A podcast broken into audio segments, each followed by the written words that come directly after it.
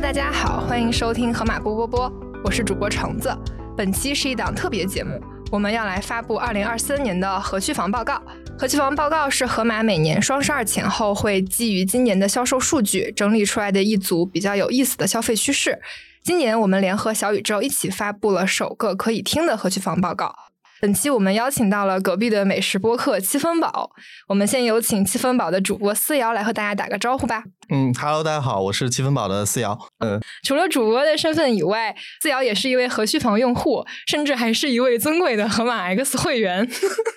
没错，这就这就导致了我为什么来到了今天这期播客。嗯。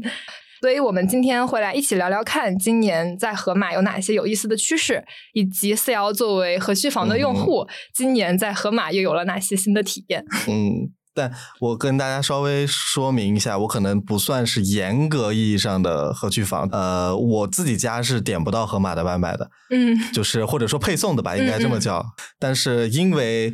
需要去，或者说喜欢逛盒马、逛超市，所以我基本上都是每周。会自己去到河马那里，然后来逛的，嗯，这是河马没有开到你们家门口，对，但是我自己去找了河马，但是单 向奔赴了一下，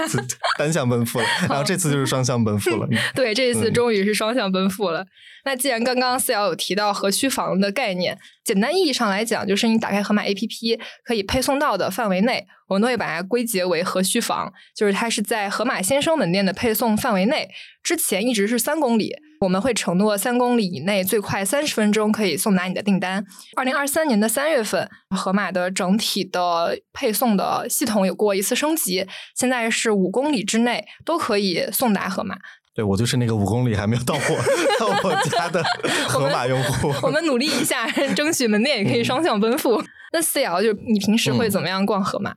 我其实首先盒马的会员日紧紧的攥住了我，所以所以我基本上逛盒马的那个时间都是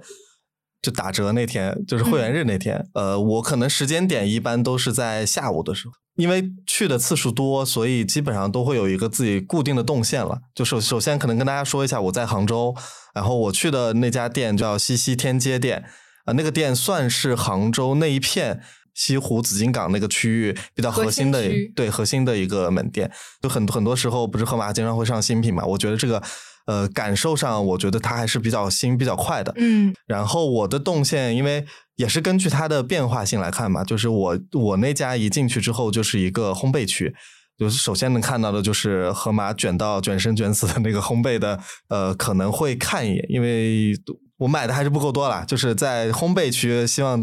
卷到我可以买的程度，就是我我基本上会看一眼，就是到底有什么新的东西，然后。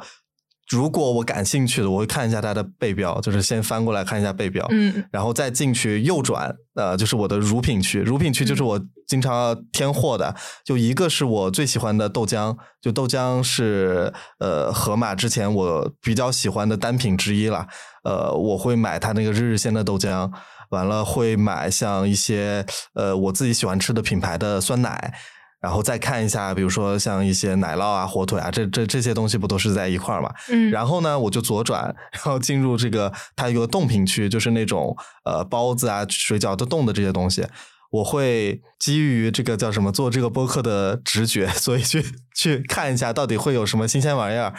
如果我一定要买，我也不会放在当下买，因为会化嘛。有的时候，尤其是夏天的时候，之前会买冰淇淋。冰淇淋我就会这些走的时候买，但是我心里先锁定就是我要买这个，然后我再拐去相当于是水果和蔬菜的这个区域，呃，大概就是可能大家会太啰嗦，我后面就简短一点讲，就看完水果蔬菜之后，你可以敞开讲，给大大家跟我沉浸式逛一逛，是吧？就是蔬菜那边可能是我自己日常看的比较多的东西，因为很多做饭对，包括盒马，其实很多时候会上一些时令的一些菜，嗯，就是我会通过看到盒马的一些时令，知道这个春夏秋冬，就是已经不知道什么季节的时候，可能看到盒马，哎，比如夏天会上莲子了，打比方说，呃，冬天可能会有一些类似于板栗啊等等这些东西，然后再根据我日常的一些喜好去拿青菜，好像是我。在盒马的品类里面选的会比较多的，因为看起来还蛮新鲜的 的那种感觉。然后水果其实也是同样的道理，但今年我逛盒马，在上一次我我和我搭档穆远聊的时候，没有提到的一个点，就是我发现呃，盒马在水果上面的单一品类的选择度会更多了。比如说最近大家吃的那个柑橘类、橙子这些东西，我发现它会有几乎一整个的架子都是相关的。然后它还会告诉大家说，哦，可能这个是柑，对吧？这个是橘，这个是橙，然后它们有什么区别？包括甚至会写一些产地的区别。嗯我觉得这个就是怎么还边买边学了是咋的？就是就这种感觉，它会对我来说还挺有意思的。包括有一些我可能分不太清楚的，就它到底是国产还是说，比如说进口的，它盒马也会做一些标识嘛。哦，我就嗯可能大概了解说啊，可能这个个头或者颜色啊等等这些区别。所以这也是为什么能逛河马逛那么久，就天天天天上课来河马上课，天天看呃价签儿。没 错，然后看完之后呢，我就会转去类似于肉肉区，就是嗯禽类和那个，比如说红肉吧，就叫猪肉啊、牛羊肉这些东西，几乎都在一片区。但我先补充，像我日常会买的鸡蛋，包括给我家猫要买的鸡胸肉等等这些，补充完之后，我再去看像。因为盒马今年我觉得一个很喜欢的点就是它有一个鲜切肉铺，我也蛮喜欢的。就有的时候，有的时候一人份的那种就很适合在盒马买一个。它现在有那个贵州黄牛肉的那种，就很适合买来，然后做一个小炒牛肉等等这种。它的那个分量也很适合，就是一到两人这种来吃，就特别适合。就你不怕它放坏，然后下一顿想吃的时候，你又可以再续上最新鲜的牛对。对对，嗯然后就可能就去看，因为我会做一些冻品的，就是冻肉的这种储存，比如说呃，像去皮的五花肉，我觉得这也是盒马我很喜欢一点，就是有的菜它其实带皮不好，但你自己要去皮嘛，但盒马一直长期以来就有去皮五花肉这个选项，嗯那我就会买来，可能看我是缺货，或者说今天我想做肉类的这种菜等等的。大概基本上这么看完之后，我就会进行我采买上最后一个会看的就是呃水产区，呃，水产区也是一个能看到时令的相关的这样一个区域吧。嗯我就会进行我的那个一一项娱乐活动，就是徒手捉虾，就是我 我经常会觉得，就河马门店当然会配那种勺子或者夹子之类的嘛，但我觉得自己的手是稳准狠的，所以每次看到那种很活跃，比如说现在还是有大头虾的那种鳌虾那种，我就会直接下手。然后看谁跑得比较快，因为拿的不多嘛，所以一、嗯。一次可能那个虾大的话十来个就够了，所以会基本上买一些这种，包括河马今年其实也有很多贝类，就很丰富的贝类，我会看一看到底有什么，就买一些，然后可能这个就是相当于是我当日需要去吃完的嘛，所以嗯。有的时候也不会买太多。这个东西我看完之后，整个基本上我自己的需求就结束了。嗯完了，接下来就进行产品调研，就是就是我还进入到那种，比如说零食区、呃米面粮油区等等这些，要先看一下调料，就调料到底有上什么新的，不管是上新的品牌的一些调料也好，或者说上盒马自己自研的一些，比如说之前上的那个老陈醋，好像叫有机醋吧之类的，那个味道就还蛮好的。但是那个盖子真的很难推开，就是每次吃饺子的时候就很努力的把它的那个收到反馈，对可以改进瓶子的设计。呃，看完调料，接下来是真真的就是我的一个闲逛时间了。我会把零食那边大概看一圈，看看有什么有意思的好玩的一些，我可能会拍拍照什么的。完了，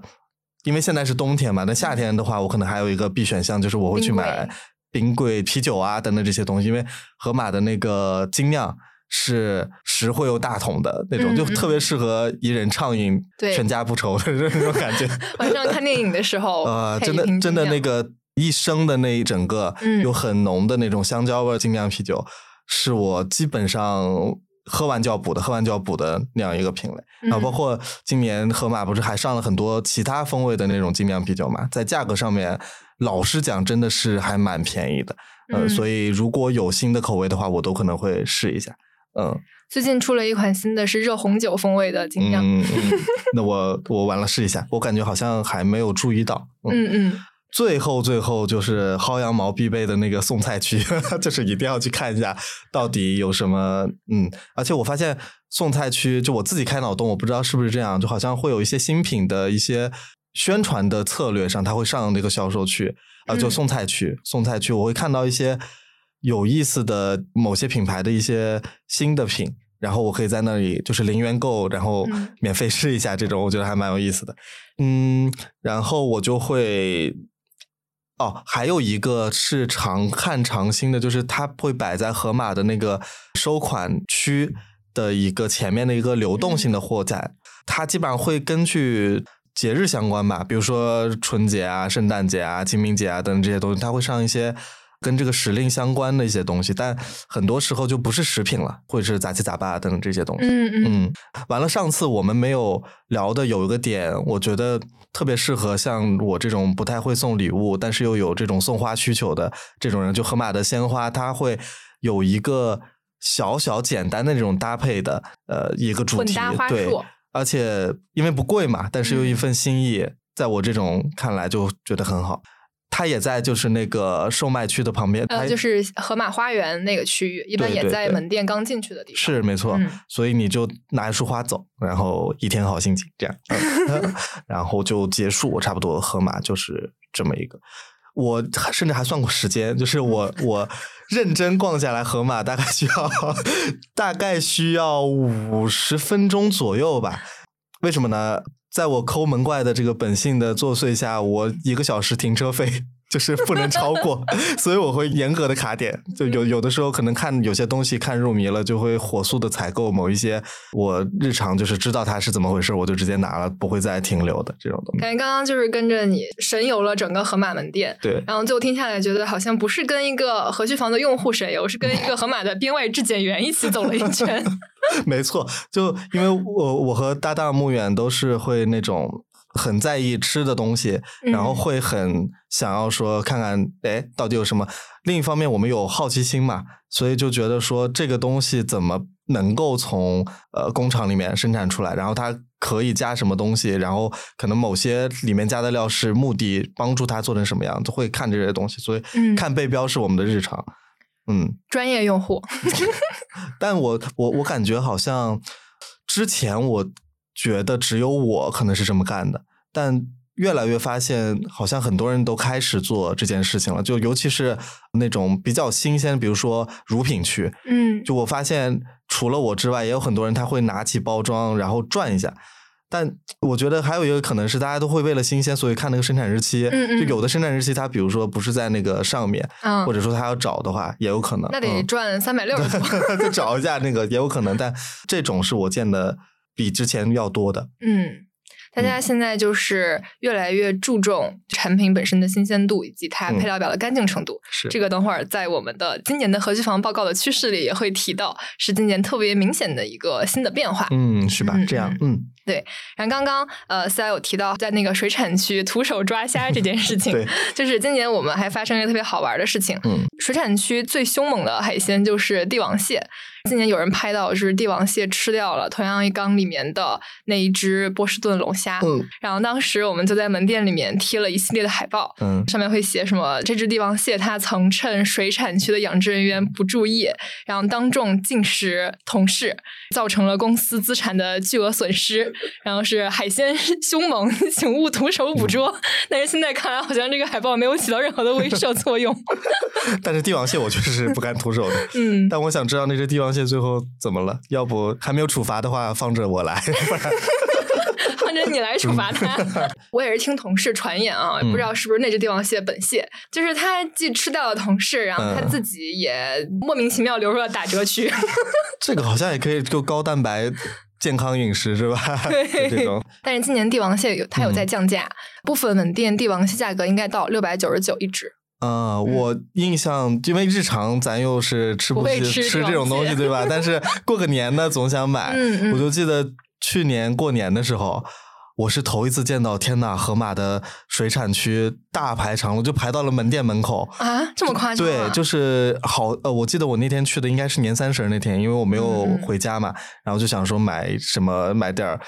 厉害的东西，对，买点好的，结果发现跟我想法的人，他都是一样的。就 进去了之后，发现水产区头一次，就所有人都在那个龙虾，然后帝王蟹等等这些在等。嗯，真的大排长龙。嗯，平常可能就是乳品区、烘焙区很多人，那一天就变成了 水产区。是，而且以前可能都是拿着那个拍照，就是嗯大家都会拿出来拍照，然后又把人家放回去，仿佛人家不是拿来吃的，是拿来逛动物园了。工具嗯 对，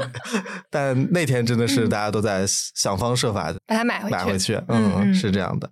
看来就是大家的消费习惯会随着那个节日嗯有一些不同的变化。嗯，其实之前七分饱是没有，相当于是没有串过台的。嗯然后这次能跟河马波波波一起串台，就我觉得非常有意思的点在于说，之前橙子在没录之前就跟我聊了很多他作为河马新鲜人吧，或者说作为河马主播的这一段时间体会到的很多有意思的事情。然后我觉得这个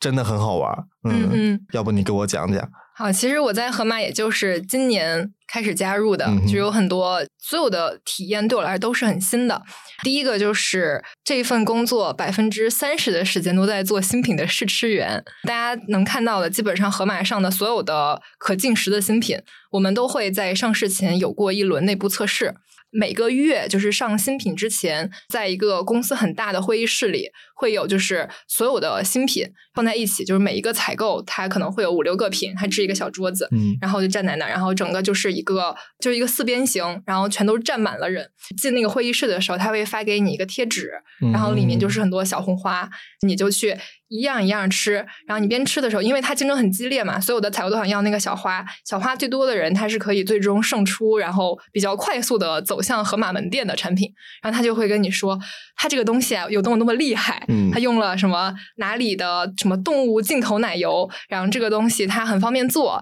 然后就会跟你说一万个这个产品的卖点，然后你吃完之后，他就会看着你说。感觉怎么样？要不要给我一个贴纸？哇，所有人都在说选我选我，就是那种对对对 对，然后你就会觉得那个感觉很奇妙，就是你不用花钱，然后 主要是不用花钱。对，然后就进去就是空着肚子直接去吃，嗯就每次在这种时候你都不用吃午饭的，嗯就是直接一顿管够。嗯嗯，然后还有的时候是有一些采购，他们上了新品会拿到每个部门去跟大家分享。有的时候它是一个半成品，就比如说今年有上一款苦瓜汁，嗯，但是我在实验进度在一半儿的时候有 有幸喝过一次。嗯那会儿的它在调味之前嘛，就非常非常苦，就一口下去，觉得人生无法再继续下去了。对，然后就会给到一些反馈，就是可能我们嗯。会想要喝一点稍微甜一点点的，然后最后大家能喝到的已经是就是呃采购他们自己内部专业试过，然后以及同事像我们这些嗯。在美食行业内的普通人的一些反馈，然后给出来的一个最终的成品。嗯。对，基本上像乳品和那个烘焙这些上上新速度会比较快的部门，他们的试吃会更加频繁。就每天到下午三四点，大家就可能想要吃下午茶的时候，就是他们会在我们的大群里面说：“哎，今天那个负一楼有酸奶盲测，现在需要三十个同学。”然后大家在底下说：“OK OK OK OK。”然后统一拥到负一层，嗯然后去就是你会发现一张桌子上。它会就是标 A B C D 很多不同的那个那个签，但是它的酸奶是不会告诉你它是哪一家的，就是你就是去喝，然后他让你投票，你觉得哪个口感是最好的，嗯所以他们会用这种方式去做一些市面上新品的一些调研。到了盒马之后，我觉得很大的一个变化是，我很少在上班时间之外自己去买一些些新品，就比如嗯说什么奶茶或者是糕点，自己不花钱了，因为你在公司，大家就会琢磨着这个市场怎么变化，然后你就会在上班时间吃到它。感觉好像就算就是大家，比如说不是采购部门的，但是嗯呃耳濡目染，都好像已经大概知道了某一个品它，比如说它为什么会这么做，对，然后可能都会知道说它背后有什么关联性啊等等的嗯嗯这种东西了。嗯，那你会不会有一些？比如说，除了之前你这种可以在公司试到的嗯那种体验之外，就是你还会打比方说刚才说的那种生猛的海鲜区的那种，嗯你会跟着他们一起去看那个如何采摘或者说捕捞。嗯今年其实我也去到了两个源头的产地，就是感觉就是会离大地更近一步。就第一个就是今年去了大连的王家岛，和买的第一个海鲜品牌北纬三十九度的那个岛，他们那个岛上就是盛产生蚝以及很多的贝类。是，就因为之前跟那个生蚝的采购有聊过一期关于生蚝的嘛，然后嗯，他当时有形容他自己的工作是沿着中国的边境线去找不同的水产品。然后我当时去的那一趟，我觉得确实他们的出差跟大家想象里面的。那种很很光鲜亮丽的出差很不一样。我们当时是从上海出发，先是坐飞机去了大连机场，嗯，再从机场坐高铁去了庄河市，再从庄河市坐船，然后坐大概一个多小时到了王家岛，然后在那个岛上，嗯，就你可以亲眼的看到生蚝养在海里。我当时是有跟着生蚝厂的厂长。因为他们早上四点就要开始这一天的劳作了嘛，然后就跟着他去看他开那个塔吊，因为那个生蚝它是在岸上有培育了小苗，拿那个塔吊把它送到海里去，然后我也跟着他坐上那个船，浅浅的出了一下海。因为我之前就有看到一句话是什么，做一个世界的水手，奔赴所有的港口。我当时在那个呃生蚝的捕捞船上，然后吹着那个海风，当时心里面就想着，嗯，他们去的可能是什么世界的码头，我去的就是一个生蚝。的码头 这还蛮有意思的这种事情，可能到下午四五点，就是太阳也要下山了，然后他们这一天的劳作也就结束了，岛上会非常安静，就看到了一种日出而作、日落而息，非常自然的那种生活。然后今年去的第二个原产地是在呃云南昆明。今年是夏天的时候去了绣球花的产地，因为呃，绣球它其实不是一个大家传统意义上很大的的一个什么时令鲜花单品。然后最近两年就突然间就因就因为绣球花它的整体的培育的规模变大了，以及它的价格会下来一些。在夏天那会儿，基本上你可以用十二块九甚至九块九的价格买到一束花，然后它的花期很长，它可以活一周左右，且你不用很精心的了，就是养它。基本上就是两天，你只要能保证自己换一次水，它就可以自己生活。当地就看到天蓝水亮，然后地里正在劳作的花农，然后所有人脸上都有笑脸，那一天会觉得非常治愈，会觉得跟城市的生活非常的不一样。感觉刚才是写的小作文，我我去哪儿哪儿的一天就是这种。是的，是的。那那其实我不知道，像你刚才所说的这种。呃，比如说河马对它的选择是有什么样的规范嘛之类的，就是它怎么能对标准怎么会让它能够这个搞得好像我是河马的 PR 就是公关一样，但是我真的很好奇，就是能怎么保证它的这种质量的稳定性嘛？嗯嗯，如果拿生鲜这个做例子的话，我觉得嗯，河马的采购还都挺多狠人的。嗯，首先他们他们工作效率很高，比如说他们。基本上就是全国甚至全世界各地，然后去呃所有的就是原产地，然后可能去了什么十几家、二十家，会在里面做一个，就是我们内部会有一些量表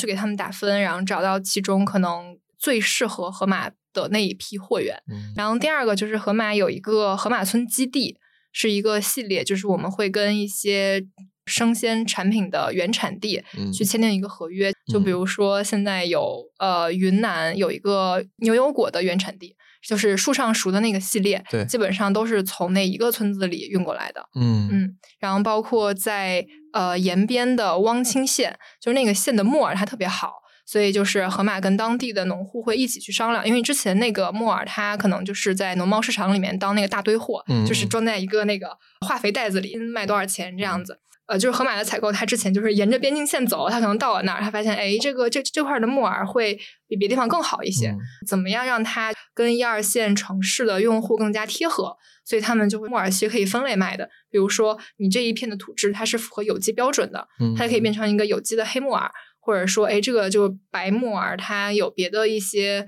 呃适合的配菜之类的。然后他就会把白木耳再分开这样售卖，所以现在整个汪清县的木耳可能整个产品的系列会有大概十几款，嗯，所以你在店里面可以看到各种各样不同的木耳，嗯嗯，是的，就是你说的这点，我我的感受特别强烈，就是先是那个牛油果，因为牛油果就之前大家都是吃国外的嘛，相当于是。嗯但因为我以以前工作的关系，所以对云南这个地方的这个牛油果是印象还蛮深。它是在相当于是边境嘛，就是那一嗯片其实有非常大、对孟连非常大的一片做牛油果，因为牛油果培育是需要很久的时间的。然后，但之前就是老实讲，在没有盒马买到之前，我已经在网上是可以、呃嗯去，买到但是但是当时的产量，包括说可能都觉得呃没有办法能能负担到这么大的一个开销等等，因为我我当时看到大家主流还是在买国外的等等，嗯，但是好像也是从呃进入到盒马之后，嗯，然后我从身边朋友的反馈来说也好，包括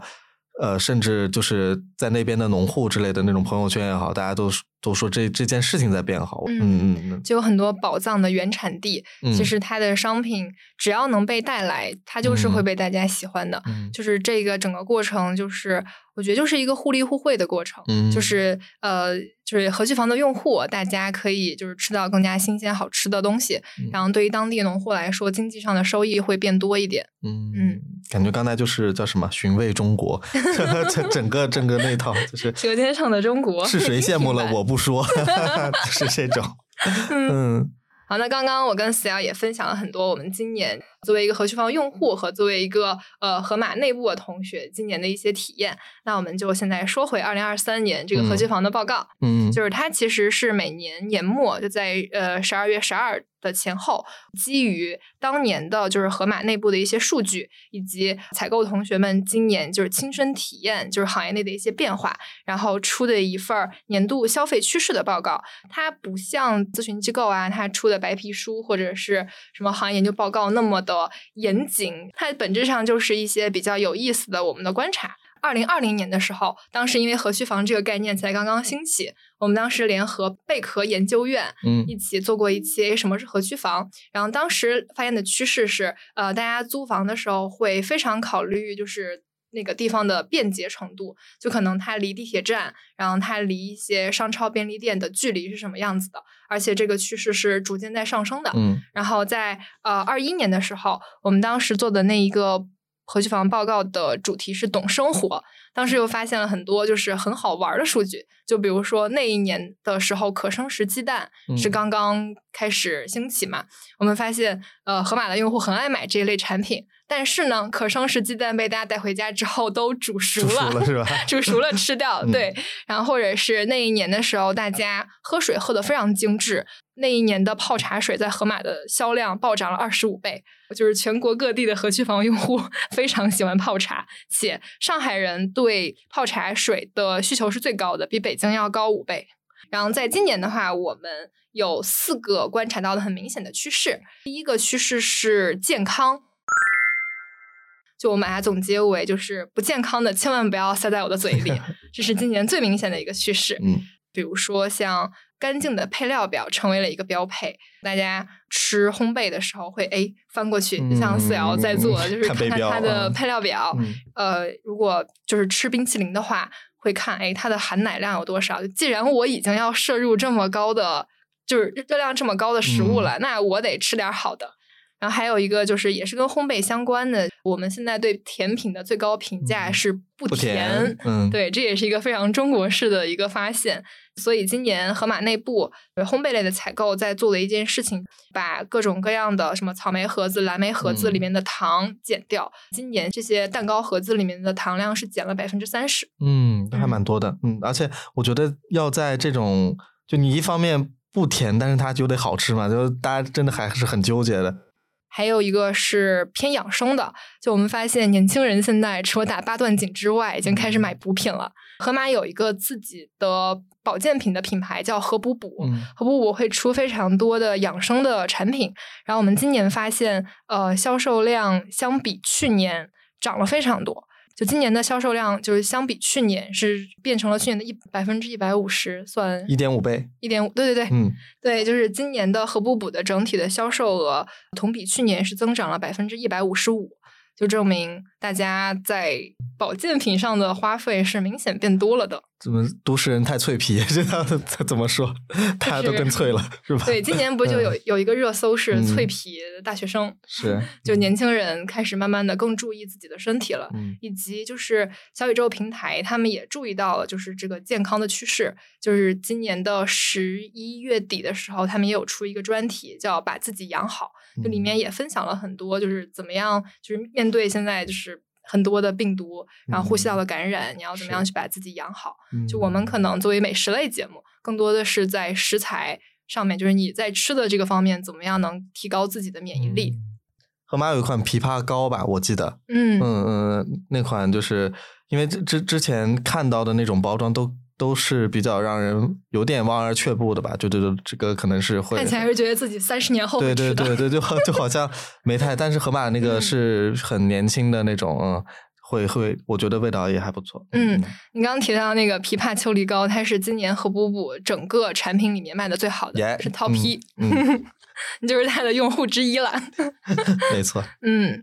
然后，呃，关于健康的这个方向的话，我们下一期的特别节目就会针对这个，啊，我们就找了何补补的创始人去跟大家分享，哎，他今年到底就是看到了什么样的新变化？嗯嗯。然后最后一个健康类的趋势观察到的是，有机用户的需求更细分了，像之前可能会上的是有机的鲜牛奶、蔬菜之类的，今年我们有上有机的葱姜蒜。然后还有上有机的火锅，就是你可以在盒马凑齐一桌食材，火锅食材，然后它全都是有机的。不光是有机，我看到盒马的有机，实际上它的价格是比起以前的所谓有机的这个价格是有一定的优势的。嗯嗯，今年有机产品的价格会相对相对去年来说有一点点的下降，就更加友好了一些。嗯，可能也是因为整体的销售量上去了。然后，所以就是薄利多销了一下。嗯，因为它它让更多人可能接触到有机这件事情。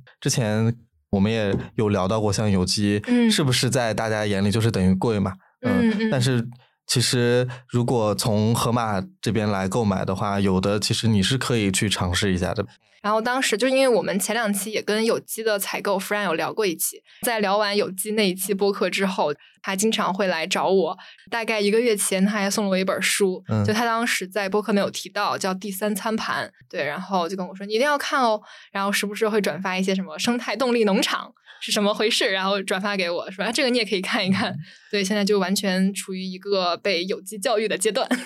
相当于之前。就是不断被提，但是好像已经提的有点厌。就是 “you are what you eat” 这件事情，就是你吃什么构造了你整个身体。就一日三餐对于我们人来说，实际上是一个非常日常的东西吧。但好像有的时候会觉得它有一点点被大家忽略掉了，就是觉得说。反正我还多的是，是吧？就我还能吃很多顿的。我我这顿凑合一下，比如说是是怎么回事呢？没没事儿的。但另一方面，大家其实我觉得确实也有在关注，尤其现在可能呃说大一点是什么环境上的呀，或者说各种水质的污染啊等等这些东西，都不断的在冲击我们的视线嘛。呃，导致其实对于吃的东西，我自己本身就会在意说这个东西到底它像就像咱们刚才讲的，就那个背标，我不希望吃那么多。就是各种添加剂的等等东西，就虽然它既然能生产出来，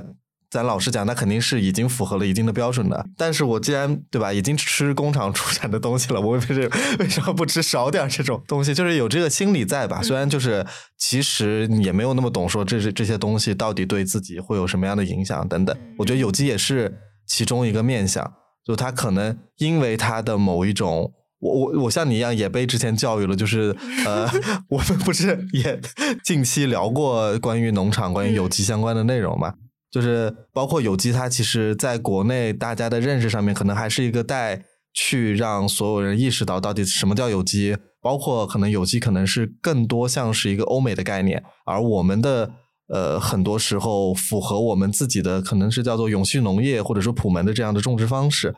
呃，它其实。是除了从吃之外，延伸到更多你自己跟外界相处的方式，我会这样觉得，就包括你跟土地的关系，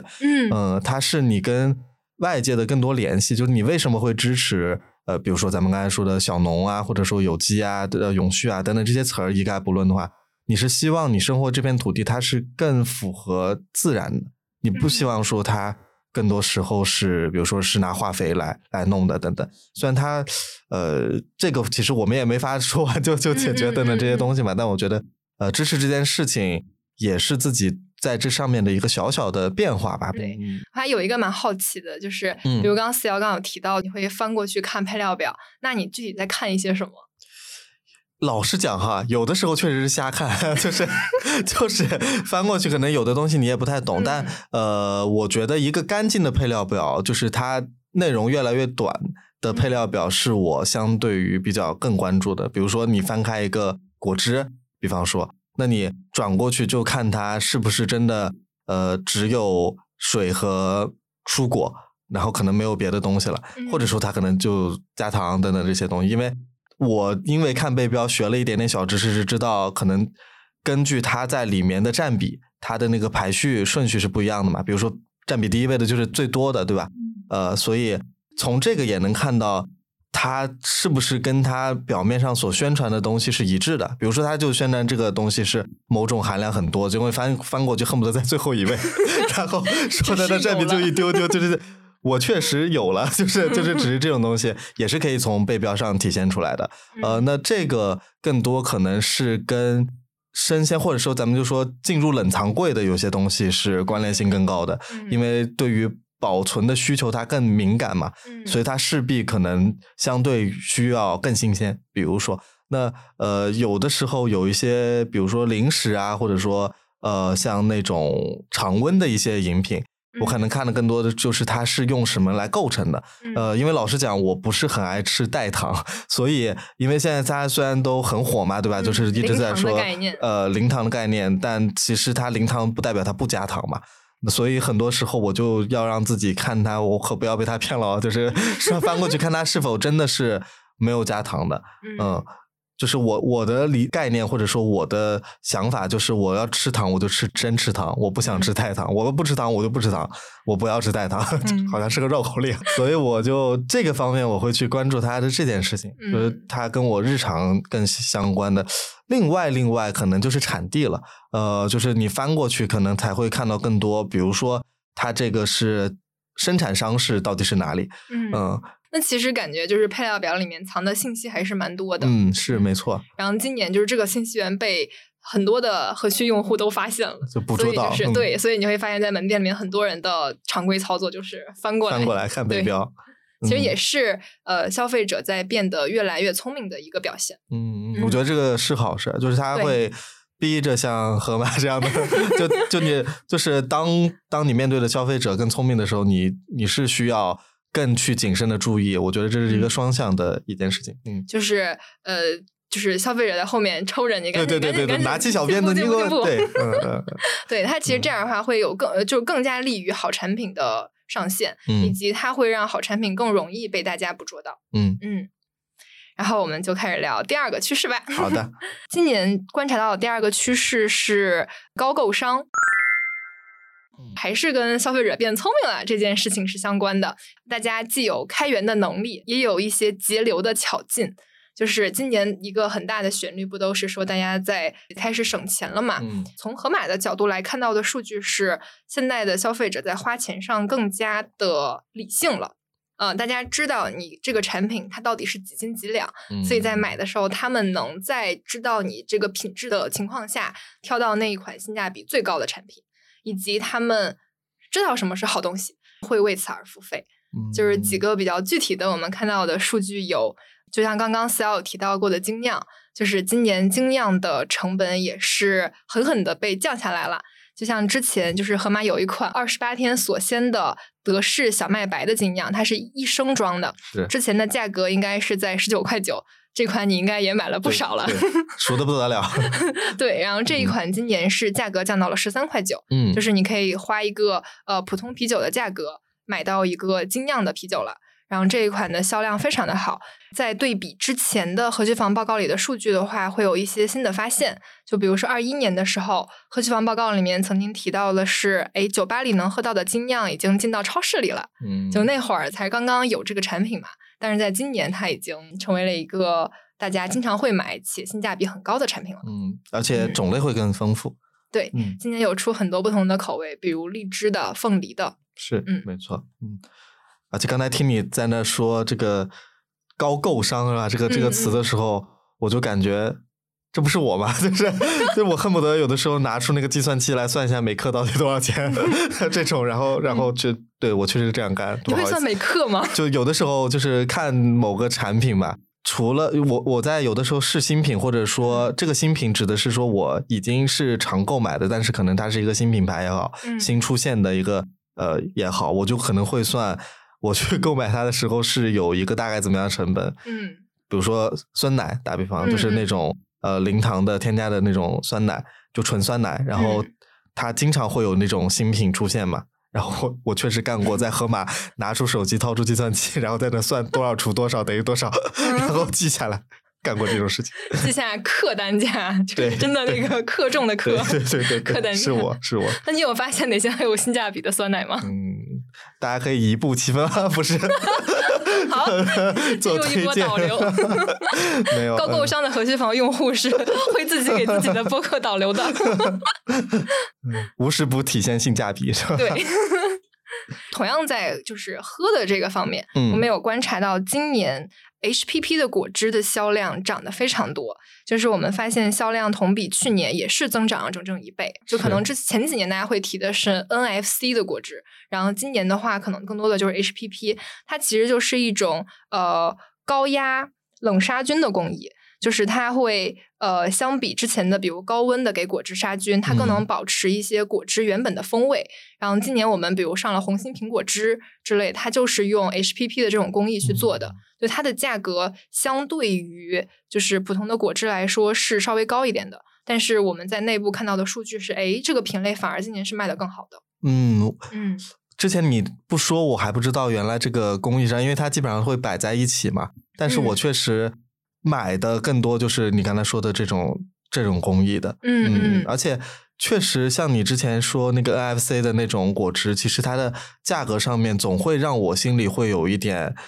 皱一皱眉头，对，就？是 就是我我我得想一想才买，或者说今天我到底做了什么，我值得这一瓶果汁，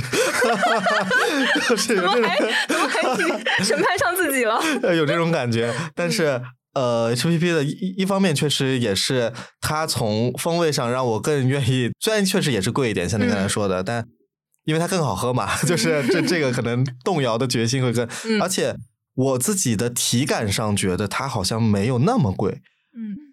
然后今年还有一个品类也会发现类似的一些趋势，就是在牛肉这个产品上。今年我们发现是大家在买牛排的时候一定会买带雪花的。嗯，对，就是今年盒马的和牛牛排安格斯谷饲一百五十天的牛排，它的嗯销量占比达到了整个牛排产品的百分之六十六。就我们发现，就是其实雪花这个现象，它是跟牛肉的谷饲的天数有非常强的关联的。就谷饲天数越高的牛，它其实是需要就是更多的成本投入的。还有今年有推出一个新的工艺，是干式熟成的牛排。呃，它切好之后，它需要在熟成柜里面，可能需要四十到六十天，甚至更久的嗯时间去发酵。大家会有各种各样的形容它，就对它的风味评价有一点像红酒，就比如说在里面嗯吃到了奶酪的味道、水果的味道，嗯就它会给大家带来很多不同的想象力。因为它是今年的新品嘛，我们发现在十二月份它的整体的销量环比上个月是升是增长了百分之九十五。嗯，天哪！我感觉可能可能是不是因为跟天气变冷，大家就是想窝在家里，什么牛排配红酒，越喝越有，这种。是，就是整体就是一个贴秋膘的大动作。嗯，而且嗯牛肉就像你说，呃，虽然就是日常饮食中，大家可能还是以其他肉类，比如鸡肉、猪肉嗯这种比较相对便宜一点的肉，嗯嗯好像买牛排还是就在在我自己感受来说，还是嗯有一点像我要吃顿好的，比如说我还嗯才会去买牛排嘛。那我既然都买顿好的了，就像我们刚才一直在说的，我为什么不买个更好一点的？那嗯不管是熟成也好，还是说和牛也好，都是想要让自己吃的更好一点。然后又哎，一看价格好像又没有到那么令人夸张的地步，因为你去一些进口超市，这种干式熟成也好，和牛的那个价格确实是有可能直接劝退的。嗯。就关于高购商这个话题，我还有一个想问思瑶的，嗯哼，就是你刚刚有提到过你会算那个酸奶的客单价，对，就是比如说你在买不同商品的时候，什么情况下你会去算它的那个性价比，然后什么情况下你觉得哎这个东西是值得的？嗯，我觉得可能跟一方面要看我的日常自己的购物习惯，像你刚才说的那个生鸡蛋，因为我比较喜欢吃单面煎这种这种鸡蛋，所以我可能会很关注它到底能可不可生食这件事情。嗯呃，然后盒马自己不是也有可生食鸡蛋嘛？这个方面我就是不会去算它的性价比了。呃，就是因为它是我相当于是我带引号的刚需，就我一定要有这种健康等等的考虑。呃，包括刚才说到那种蔬菜等等这些东西，我我可能相对来说不会去算，但是比较会算就是我们说的那个，我想要让自己既要又要的时候，我又想吃的好一点，但是我又想不要它太贵的时候，我就会嗯特别抠缩这个这个东西，就就就牢牢的被河马攥住了，就是就知道你这么抠缩，然后就是这个确实这些方面我会去计算。所以你自己心里面是有一道尺的，以及你的商品会我的分成不同的类别。我的心里，就刚刚才整个逛超市的过程，都是我带着我的这把尺 量过去的。其实，其实就是一个编外的质检员。我我都我我都会去看。嗯，嗯，然后接下来就是我们今年的第三个趋势。嗯第三发布，第三发布，第三个趋势是我们观察到，呃，通过味道去感受一座城市，成为了一个和区房用户在做的新鲜事。就首先是我们会发现，和区房的用户更加认生鲜的产地了。刚刚嗯四瑶其实也有提到过这一点。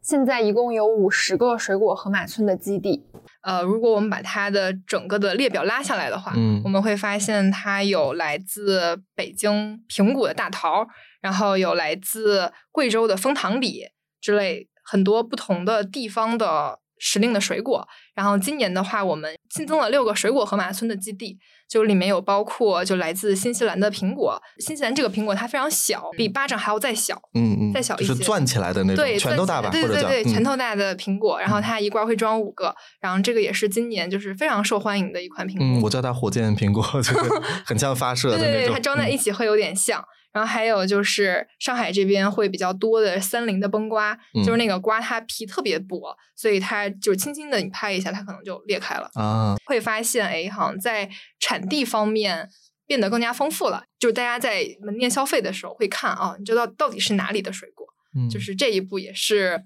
嗯，采购们在慢慢的去升级自己能力的一个方面。但不瞒你说，我在贵阳的时候是在河马点了一个枫糖梨，就是没有在当地 当地买，甚至在河马买了一个枫糖梨。那么听起来有点像，就是呃，我我们之前有关注过，就是有盒马的用户，嗯他们可能去海南旅游，嗯然后在海南的海南的盒马门店吃了海鲜，就是那可能就是寻找一些在外地的安全感。嗯呃，我今年特别惊喜的，像刚才咱们提到的，就是一是能在盒马看到本地的，比如说西北的某些食材上了，然后一方面我能看到像我印象很深的那个荆芥，就是河南的嗯。一个类似于、呃介于薄荷和九层塔，就罗勒那边的一个风味的，然后当地人好像会日常拿来做，比如说摊蛋饼，然后凉拌的等等这些东西，呃，然后这这在我看来啊，就可能是在当地是一个比较大众的食材，呃，在我看来会一是一个比较小众一点的东西的内容会更多，嗯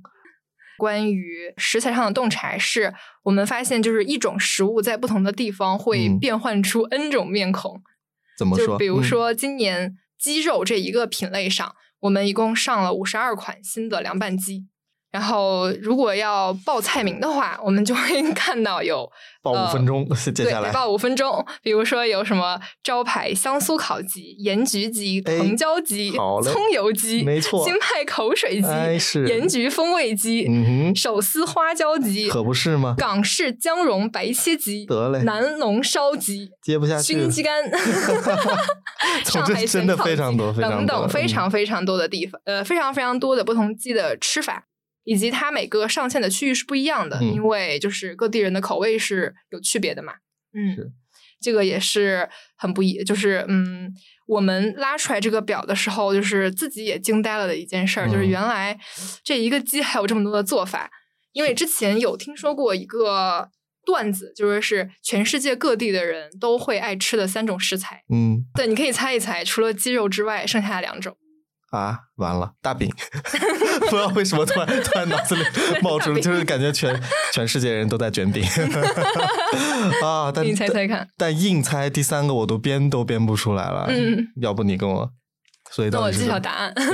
就是除了鸡肉之外，就是世界上几乎没有人会抗拒两种，一个是可乐，恍然大悟，然后第二个是土豆。哦，土豆没有想到，嗯，对，就是这嗯个，就是其实像牛肉、羊肉，有一些带有宗教信仰的地方，他们可能是会就是不不太会去选择的嘛。嗯但是鸡肉就是大家都会吃，且它的嗯整体的性价比会比较高，就嗯是不管你赚多少钱，嗯就是来一个鸡肉都是一个日常可以负担的选择。鸡说我做错了什么，大家都要吃我，全世界还都要吃我，他在盒马也被做出了五十三种不同的嗯菜。真的，嗯，嗯，所以就是你。到任何一个地方都可以逛逛当地的河马，那可能有的东西就是不一样，跟你所在地的河马。它是完全不一样的。嗯就比如说，嗯，就除了鸡之外，就比如就是你看门店，它有一些就是做好的菜，然后可能在上海地区前一阵子会有的是草头圈子，嗯就是它是上海的一道时令菜，就是用呃当时的时令的，比如说呃野木须，就是草头，然后配上那个肥肠圈、嗯去做成的一道菜，嗯，或者说在北京就会在部分门店有肠道豆汁儿。对，然后在西安的门店会上辣汁牛肉夹馍，啊，对嗯嗯，所以大家就如果旅游去不同城市的话，也可以可以去逛河马当做一个旅行目的地，是吧？这种，然后除了就是凉拌鸡之外，今年的火锅季也是上线了非常多不同地区特色的火锅，嗯呃，雪蟹雾米粥打边炉，或者是酸木瓜百香果。还有老青岛泉水涮肉，就是非常当地的一些嗯吃法。嗯但是有的时候你会在河马的一个角落里面找到它，嗯嗯，也是一个逛超市的时候的选择，就是去看看有什么非常猎奇的新鲜玩意儿。多看看躲在角落瑟瑟发抖的某当地当地小 名小吃等等这种当地小众食材。嗯然后一般像这种食材的话，当它的选择度高到一定程度，比如说海南的糟粕醋，然后他就会被采购盯上。哎，嗯原来这一个品在我上的一百款火锅里面被大家选中了，嗯然后他第二年就会拥有更多的就是被。大家看到的机会，比如说他第一年可能只上了某个地区的多少家门店，嗯然后在第二年的时候，他可能就会变成一个全国品类这样子。今年变成全国品类的幸运儿是美蛙火锅，就我们发现，哎，牛蛙好像成为大家非常喜欢的一个食材了。嗯所以今年就是全国各地都上了牛蛙的火锅，它就是呃，它的锅底其实是比较传统的，就是川式的辣锅，嗯然后它每每个锅会配备四只就是无抗的牛蛙。嗯，嗯因为这个东西真的在家你是没法自己做的嘛，但是你可能就是 馋了一口，嗯，我觉得这个，嗯嗯，嗯，是的，然后还有一个呃小小的观察是，今年国潮风又吹满了 祖国的大地。地春风吹满地，是的，嗯今年我们发现国潮脆皮炸鸡成为了就是盒马的熟食餐饮类的 top one，就是它是中式炸鸡，怎么又是鸡肉？鸡，对，又是我，然后在国潮风的商品的类目里面，今年有出一些呃更加就是传统大家所理解中国风的一些一些食一些食物，比如说今年出了洛神乌梅子饮，嗯，它里面它是跟呃就是它是跟那个中国家图书馆的《本草纲目》联名的，它也是就是今年销售量过了四十万瓶，就是一个超出采购自己预期的数字。然后包括今年的瑞士卷，就是大家只要提到盒马烘焙，就一定会提到的是麻薯跟瑞士卷。嗯今年也出了一个中国名茶系列的，就可能里面会有龙井啊、大红袍、嗯普洱之类的。然后它也是在今年的就整个瑞士卷的销量达到了百分之二十三点五的占比。但是四 L 不是一个烘焙区的用户，但我这个要为自己辩回来，就是有的嗯。时候我自己吃早餐，就它那个分量，比如说切片面包，嗯。我喜欢吃新鲜一点的嘛，但是你一包可能多了一点，所以我有的时候就会觉得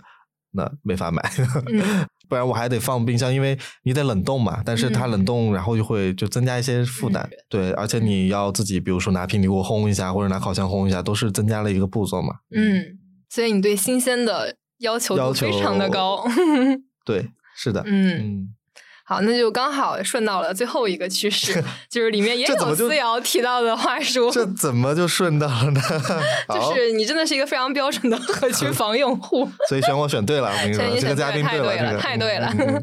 第四个，我们今天观察到的趋势是，大家开始从烟火气里寻找生活的仪式感。第一个就是思瑶刚刚提到的，就是今年大家开始不再囤菜了，嗯会吃的更新鲜一点。比如思瑶已经不能接受一一片里面装 一包里面装 七八片的吐司，评论区说怎么我就能接受了，他怎么这么事儿啊？是不是？之类的它不能代表我。就今年我们上了非常多的短保的呃预制菜，可能保质期只有一到两天。就比如说，今年我们上了一个可生食的豆腐，嗯，你想豆腐本身的保质期已经很短了，然后它作为一个可生食的豆腐，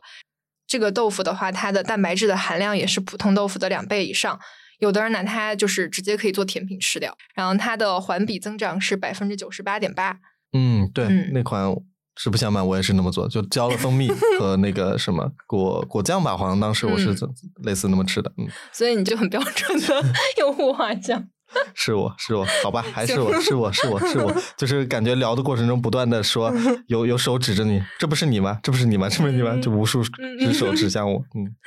然后第二个，我们观察到的是，今年大家在买时令鲜花的时候，买的已经不只是花了。嗯，今年我们上了很多就是时令鲜花的周边商品，就比如说在六到九月，就是我们当时有上过白玉兰花的胸针，嗯，然后还上了呃茉莉花的手串，这些产品在华东地区就是受到大受欢迎。真的，对，我就记得那个时候我在盒马看到白玉兰花的时候，我心里就一有有点触动吧，因为这个就是街头阿姨会捧着那个篮子会卖的，因为就是那个时令一定会出现在呃，可能杭州没那么多，但上海嗯。真的就是你那个时节到上海，绝对会看到很多阿姨就。拿着那个，可能他会编成串啊，或者说他就是单独在卖。然后那个茉莉花的手环，嗯今年是把它做成一个 DIY 包，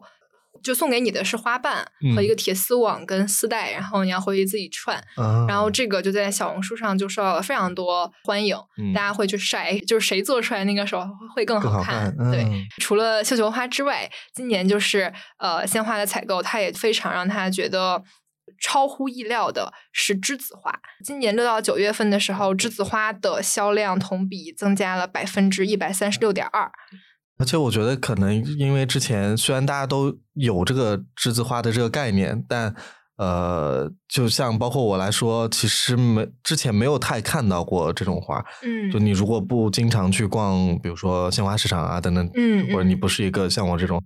会去观察这种东西的人的时候，嗯你可能不太关注。但他的就他是一个名气大于，嗯 就是你你实际能，但看到了我就会想要。哦，原来是它，就是有这种感觉，它是一个特别典型的这种这种产品。嗯，嗯然后说到这个，我就想到今年七夕的前后，嗯我我当时有去云南跟鲜花就是基地的采购有聊过一期，就是哎大家平常怎么样选鲜花啊这个主题的播客。嗯然后他当时呃跟我分享，因为他自己是在鲜花行业做了十几年嘛，然后他就讲了，就是他刚入行的时候，其实呃市面上卖的主要还都是玫瑰、百合、康乃馨这种比较常青的花，嗯，然后他当时就呃刚开始做时令鲜花的时候，是需要跟中药材商去抢花儿的。那会儿他们卖芍药嘛，芍药其实那会儿是入药的，嗯大家会把那个呃芍药的根拿过去，就是煮中药之类的。然后他当时刚入行的时候，就需要拿着喇叭去山头去收那个芍药花，根本没有人搭理他，因为一个花他卖不了几个钱，大家嗯都喜欢把那个给中药商。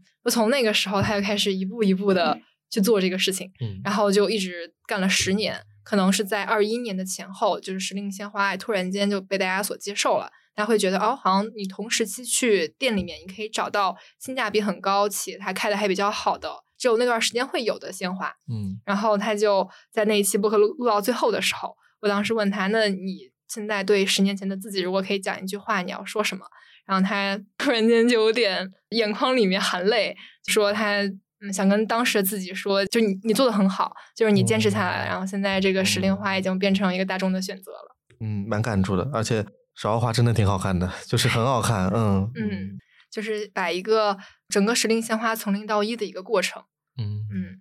其实，在职业生涯里面也是一件很有意思的事情。很有成就。嗯嗯，嗯，谢谢他们。嗯 然后最后一个观察到的现象就是，今年节日的氛围更浓了。嗯所所以在节日的前后，大家在消费上也会有一些对应的变化。嗯今年七夕前后，就是我们有上一款黑凤梨小菠萝，就是因为黑凤梨在粤语里面的谐音就是嗯喜欢你，嗯然后这一款当时也卖出了很多支，然后甚至今年在国际素食日的前后，还有上线一款跟寺庙同款的素面，嗯，就是整体就是嗯虔诚以及清洁自己的身心。四幺觉得在自己的体验里面，今年在不同的节日里面嗯有没有什么新的变化？呃，我我可能印象最深刻的是刚刚过去的万圣节吧。嗯嗯、我觉得那个时候可能大家也或多或少都看到，就算你不去玩儿，你也会看到，呃，上海大家会玩的多开心等等这种种的。嗯，因为疫情结束之后，大家可能会有很多自己嗯想要、呃跟人相聚的等等这些愿望吧，或者说念想。呃，我觉得可能要是拉回来到超市里的话，你让我之前的我选择的话，我可能会甚至更多的选择在家里收这种收菜，不叫嗯收菜，好奇怪。在家里收菜，家里面是有农场吗？呃，我可能更多会选择就在家里直接点，然后让嗯这些生鲜啊等等的上门。但现在我都是尽可能的会去到外面去买，我觉得就是多跟。或者说说那什么吸吸人人气儿，嗯 这种感觉，就是呃比较想要说不要只把自己困在某一个那种具体的家里对对，像方格里啊等等这些，嗯嗯嗯，呃，所以这件事情对我来说还是真的挺重要的，就是它在我的生活中的占比还是挺高，因为我自己不上班嘛，所以嗯实际上本来吸人气儿多少的多少人在底下已经羡慕了。吸 吸人气的机会就会比较少了，嗯所以呃，可能这种在我生活中比较固定的，呃，你说它是一个规律也好，或者甚至是仪式感也好，就它能够构建出我生活的一些中心或者说重点，嗯。我觉得自己今年是一个慢慢苏醒，然后慢慢跟周围产生连接感的。嗯，会有一种就是呃，去超市也好，或者说在外面，因为今天其实上海的天气很好嘛，我们就嗯刚才说干脆不要录这个播客了，出去玩吧，就是这种，就是阳光更正好，然后气温也不会太低。很多这种时候，我都会去，比如说去看看周遭，去看看外界，然后看看环境，看看比如说树啊、树木什么的，它到底长成什么样，就是感受那种气氛吧。嗯。嗯嗯，你刚才说的那个词，我觉得特好，就是苏醒吧，因为身体就被蜷缩起来，困了好久，就是特别希望慢慢舒展开来。嗯嗯，去年年末就是二二年的十最后一天，我当时去看了一场那个音乐会，哦，他最后是跟大家演奏了一曲，好像是拉德斯基进行曲，嗯，然后他说那个曲子里面包含的意思就是就是团聚跟欢乐，就希望在新的一年里，大家都能以一个更加健康嗯饱满的状态去呃拥抱自己很久不见的家人跟朋友。嗯它是一个非常美好的祝福，以及在二零二三年，它确实是实现了。嗯就我们也有看到，就是可能反映在盒马就是门店里面的一些变化，到线下的人明显的比去年变多了。嗯，然后门店里面一些可能带来就是生活没有那么必须的东西，精神性消费的东西，嗯今年的销量是远远高于去年的。大家可能就会比如见朋友之前带一束鲜花，然后去送礼啊、伴手之类的。嗯，嗯就是一些小小的。说仪式感也好，或者带给自己一些小小的美好、感动等等这对些，嗯嗯然后这是让我们觉得很温暖的一个新的变化。除了这个，我们刚刚河马的采购同学从内部看到的这四个趋势之外，嗯你有观察到今年有什么新的变化吗？嗯，我我发现，在餐饮区，它甚至还会引入一些本地特色的一些餐饮店铺吧，应该是这样。老实讲，不是盒马一开始做所谓在超市里面也能吃东西这件事情，但是可能那些店里面的东西都会跟。可能商场里面没有什么区别，就比如说商场里也有某牌、某牌、某牌，然后它这个里面也有某牌，但有的时候在盒马里面能吃到的这个是不太一样的。就像我嗯那时候印象很深刻，我刚从贵州回来，然后我去到那家盒马，然后它就有贵州才有的那家叫蛋家香酥鸭那那个店，就是我我一下子哎，我我竟然竟然就是也会被放到盒马里面，嗯，我觉得嗯这些也是今年看到的一些小小的新的变化。嗯嗯，而且呃，会发现，就像你刚才说的，当然肯定是今年比去年进超市的人要多，但我发现有很多叔叔阿姨，就是相对年长一些的人，在我这个不完全的有限的观察里，好像我遇见的也更多了。嗯嗯，有有这种感觉，就是可能以前会觉得盒马是一个比较年轻人居多的，大家愿意来逛的地步，而且在我去的那家盒马，并不是没有那种所谓大型超市啊，或者说以前可能在那些超市才会见比较多叔叔阿姨等等这些，嗯。呃，但是我经常 现在会跟在阿姨后面去去那个某打折打折区，然后阿姨在那挑挑拣拣，我也在那挑挑拣拣，等等，也会有这样会有这样的嗯。体验了。嗯，我觉得这种可能也是一个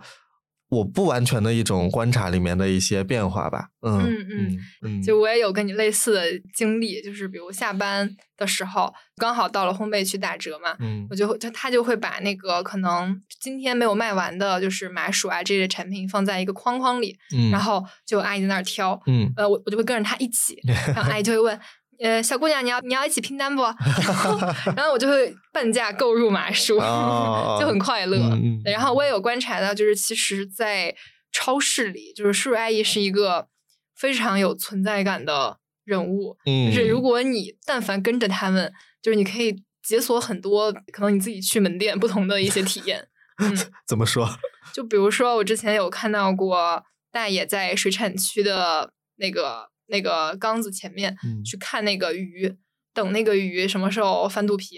然后他就会在那个鱼啊翻肚皮被送往那个冰鲜台的路上，立马拦截它，对，然后把它打包带走。嗯他们会有很多自己的生活经验，嗯会觉得大爷是会生活的人，对，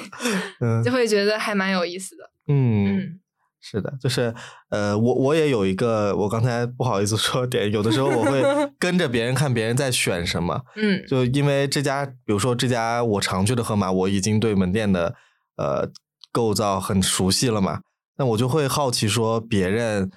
在这里到底是怎么逛的，我会好奇这件事情。你到底真的是外部的人是吗？选我，选我，就盒马和现在是不停的，就是有没有外部调研员的机会，交给我，交给我，这种感觉。如果有 HR 听到这个 请速联，系我啊，邮箱是呃节目下方。呃，我我我会我会看这件事情，就嗯可能嗯，因为他身份的不同，他所的选择会不一样。嗯、或者就是比如说情侣，他们可能在逛超市时候，他们的选择是不太一样，就是或者说直奔的那个目的地啊方向都不太一样。我觉得也挺好玩的，有的时候超市观察学。是是是是是，就在不停的路上观察。嗯嗯，我觉得这个挺好，但是。嗯好，那我还有个问题想问思瑶，就是你们做这个美食类的节目，其实也一年多的时间了嘛？那你觉得，嗯，你现在变成了更会吃的人了吗？嗯，我觉得其实不敢说自己是变得更会吃了，嗯但是因为我们做了这一个播客，所以变得更关注食物这件事情。有的时候也会觉得说，可能在食物这件事情，或者大家就说呃餐饮等等这些，就它因为它分很多类嘛。可能用比如说文字加图片，或者说视频的一些方式，更容易去呈现这个的样式。但是呢，呃，有的地方我们自己用声音来呈现的话，也挺有意思的。只能讲，嗯就是这叫什么？我们自己的 一个独特的路径，就对之前大家形容一个食物说它是色香味俱全，嗯，但是这个色香味好像嗯音频这种形式都无法去呈现。是没错，嗯但是也会有人告诉我们说，哦，听了你这个好饿，就他好像听的觉得很馋，嗯、也有这种。我觉得，呃，就是因为它声音所能带来的一些比较独特的特性，因为就很像，不是现在大家都在说陪伴式的播客嘛，嗯就是好像我们在跟你讲说某些吃的的时候，你虽然也没有办法身临其境，甚至你都不知道它长什么样子，嗯我们尽可能的去描述给你，但你就会觉得它会提供给你一种除了吃以外情感上的一种东西。嗯，另外是呃，我们通过做这个，其实也会认识一些像包括橙子啊的一些做食物相关的一些人。然后也会让我们从一个，比如说我以前只是能说我算是个爱吃的人，呃愿意在吃上面花钱的人而已。但现在可能更多的是说知道呃某一个东西从。现在我们都 都可以说到，从田间地头到厨房餐桌，我们一系列选题全流程打通，这种 互联网批发啊，对不起，就是这种我们其实都有有做过嘛，做做相关的选题，然后不管是菜市场啊，包括超市，就是自己会呃更知道说更了解吃进嘴里的这个东西到底它有多么深的呃文化属性、文化意象等等这些东西，然后再回到你说会不会。更更懂得吃了，似乎好像是会更了解一些，嗯嗯，但是感觉，因为今年也是呃疫情之后的相当于放开的第一年嘛，所以确实我我那天看到你的问题之后，我划了一下自己的支出，好像确实是 多了不少，就是在在吃的上面，嗯，因为也或者话说回来，也更意识到这件事情是。呃，会吃或者说呃懂吃是真的很需要花时间精力以及花钱的，就是它不是说呃你你可以直接去评判一个东西的那种，它背后还是需要挺大努力的吧，有这种感觉在。嗯，小宇宙平台也跟我们分享了一个他们的观察，嗯，就是今年也有很多旅行类的节目上新了，是的，然后他会发现美食成为了一个大家认知一个新城市的窗口。嗯，就比如说，可能主播去了一个新的城市，他先跟大家分享的可能是这个地方它的一些特色的美食，因为食物是最能让人产生想象和连接感的东西。嗯，对。然后我也觉得，嗯，那可能除了美食类的节目，可能别的人也在聊这个话题吧，只是他们没有把自己打上这个标签而已。嗯嗯，也有可能。就是你们今年有一期节目，当时上了小宇宙的首页嘛，叫“推上小车，我们在超市里放空一下”。那你觉得，就是大家在逛超市的时候，其实是在体验一些什么？嗯，其实那期能上，我还蛮意外的。老实讲，就是就是很很意外。这虽然这听起来好像有点怎么地啊，但有点凡尔赛的意思。确实这样，因为当时录的时候，就是一个我们俩挺分享日常的一个一个内容。呃，我和我和搭档都是很爱逛超市的人嘛。完了，只是说把日常这件事情告诉大家。但我觉得可能也是因为那个时间点的关系，就是呃，一是大家开始刚才说到旅游，就大家可能更愿意出门了，然后愿意去找这些新的东西了。然后另外就是呃。可能出去之后更更容易想要去找一些，比如说健康啊，比如说可能有一些特色、有一些意思的地方去逛。然后超市，尤其是像盒马这种，呃，需要逛五十分钟的 特色类的，或者说等等这种，就算你不去吃，或者说你日常不做饭，那你也可以进去找到一些自己好玩的点。我我我那天还看到社交平台上大家在在说。怎么去逛超市，我都惊讶了。就是他会去看某个背标印的字是不是斜的，就是就是他是这么他说惊奇到这样了。他说怎么跟朋友玩是，就他发现这个是斜的，然后他做一个呃提示，然后带朋友去找。我心想，真这么闲吗？就是这种，但是也体现大家就是对超市的这种，嗯，因为它有这样的一个环境吧，嗯所以它人们可能才能够去到超市，能做这样一种。看似很有意思，或者或者这么叫，我觉得很有意思。一句话不是说，就是超市是成人的一个游乐场嘛？嗯，就是你可能在都市里面，很多时候是你是没有办法呃放松下来的。但进入超市之后，你可以就像我们那期题目一样，就是你可以放松一下。你推上小车之后，你进入到一个跟食物有关的世界里，或者说呃跟你自己身边周遭一些事物有关的世界里，然后你就可以去。看自己喜欢的东西，然后去放松一下，尤其是那种比如说下班之后啊等等这些时候，我觉得这个也是比较关键的一个点。嗯，另外就是，就这里真的是要夸盒马，我不是因为盒马给钱了，确实也没给钱，就是 就是呃，盒马其实像刚才咱们也提到了嘛，就他会给给到一些呃特色的一些时令的呃，不管是蔬菜也好，水果也好，水产也好等等这些东西，嗯。这个东西是不断的能给大家新鲜感的吧？我觉得，就是你，呃，如果比如说我是兰州人嘛，我能在盒马看到百合，打比方说，然后甚至还不只是那种呃罐装的百合，或者说那种塑料碗装的百合，而是可能跟我在兰州超市里面见到一模一样的那种百合。嗯然后一看，哎，产地就真的是很熟悉的那种，呃，兰州百合的产地。我觉得这个甚至给我带来一种亲切感。然后再反过来说，我作为呃异乡人，然后进进入超市，我看到别人的那种呃特色的产品，然后被超市摆在那种货架上。我也觉得我的好奇心被充分的满足了，嗯会有这种感觉。可能可能大家如果觉得还有什么你愿意逛超市的理由，嗯，嗯也可以说出来。评论区嗯，没错。哎，怎么我 Q 流程了呢？那怎么回事？因为你也是一个专业的主播啦没。错，嗯嗯嗯对，嗯，呃，在这一期特别节目的最后，还是非常想要感谢，就是包括思瑶在内的各位和区房用户这一年来对盒马的选择，谢谢你们，就是用自己的一笔笔消费为好产品投了那一票。然后希望在接下来的日子里面，盒马也可以继续为大家带来更多生活上的新的一些趣味，以及在就是满足味蕾这个角度上，为大家的生活带来更多的幸福感。好，那我们本期的节目就先到这儿，谢谢大家的收听，也谢谢思瑶来做客。好，谢谢橙子邀请我。那嗯，拜拜，好，拜拜。嗯，拜拜。新鲜时刻，新鲜味道，新鲜让生活更美妙。鲜美生活有你有我，河马先生给我拥抱。鲜美生活有河马。哒哒哒。